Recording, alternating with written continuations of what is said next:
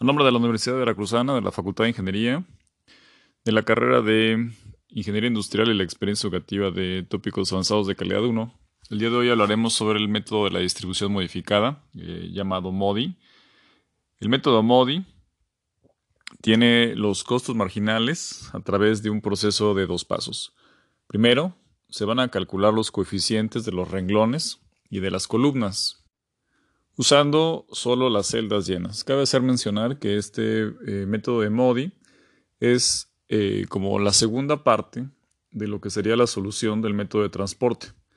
Hemos visto el método de transporte de una solución inicial en la cual eh, tiene, puede tener varios procedimientos para poder determinar la solución inicial. Un primer método es el de costo mínimo, Segundo método es el de aproximación de Vogel y tercer método es esquina noroeste.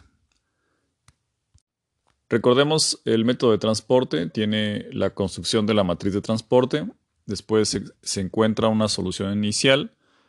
El siguiente paso es una prueba de optimilidad en el cual eh, si es óptima se acaba el problema y si no es óptima entonces hay que revisar la solución y hay que volver a hacer la prueba de optimalidad.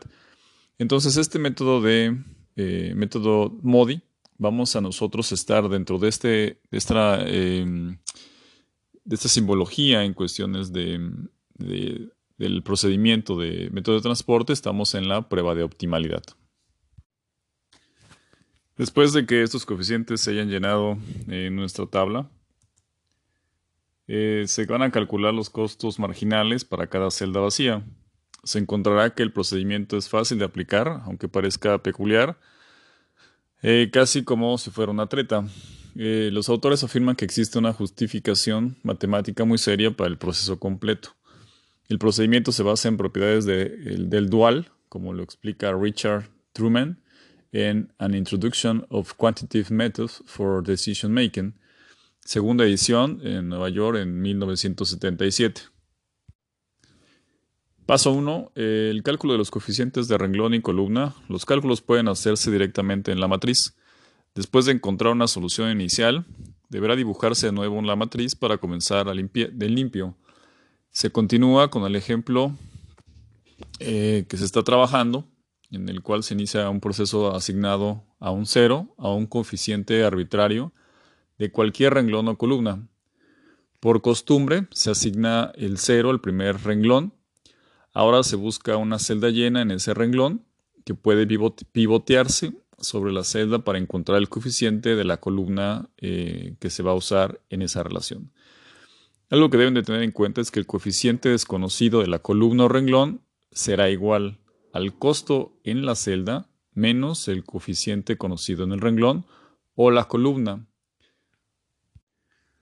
El paso 2 sería el cálculo de costos marginales en las celdas vacías. Una vez que se tienen los coeficientes de renglones y columnas, se tiene que, se tiene que poner atención en las celdas que están vacías, eh, tomando una vez y en cualquier orden los costos marginales, que va a ser la diferencia entre el costo de la celda y la suma de los coeficientes de renglón y la columna correspondientes. Entonces el costo marginal será igual al costo de la celda menos la sumatoria del coeficiente de renglón más el coeficiente de columna. Al ir calculando estos costos se colocan en la esquina inferior derecha de cada celda. Hay que observar cuáles son los que tienen costos de celdas negativos. Si existiera valores negativos, entonces la solución no será óptima. Revisión de la solución. Puede revisarse la solución por inspección usando lo que puede llamarse regla de la trayectoria cerrada con ángulos rectos en celdas llenas. O dicho de otro, con otras palabras, se tiene que utilizar por regla de la piedra que rueda. Esta regla está diseñada para asegurar que las condiciones se cumplan siempre en el proceso de revisión. Primero deberán satisfacerse las condiciones de frontera. Como se observó en la explicación de la estrategia MODI, el llenar una celda vacía siempre implica cambios por lo menos en otras tres celdas. Segundo, el número de celdas llenas no puede exceder la suma de número de renglones y columnas menos uno. El proceso de revisión también debe obedecer estas condiciones. Puesto que solo puede revisarse una celda a la vez, el proceso de revisión se inicia identificando la celda vacía que se debe de llenar.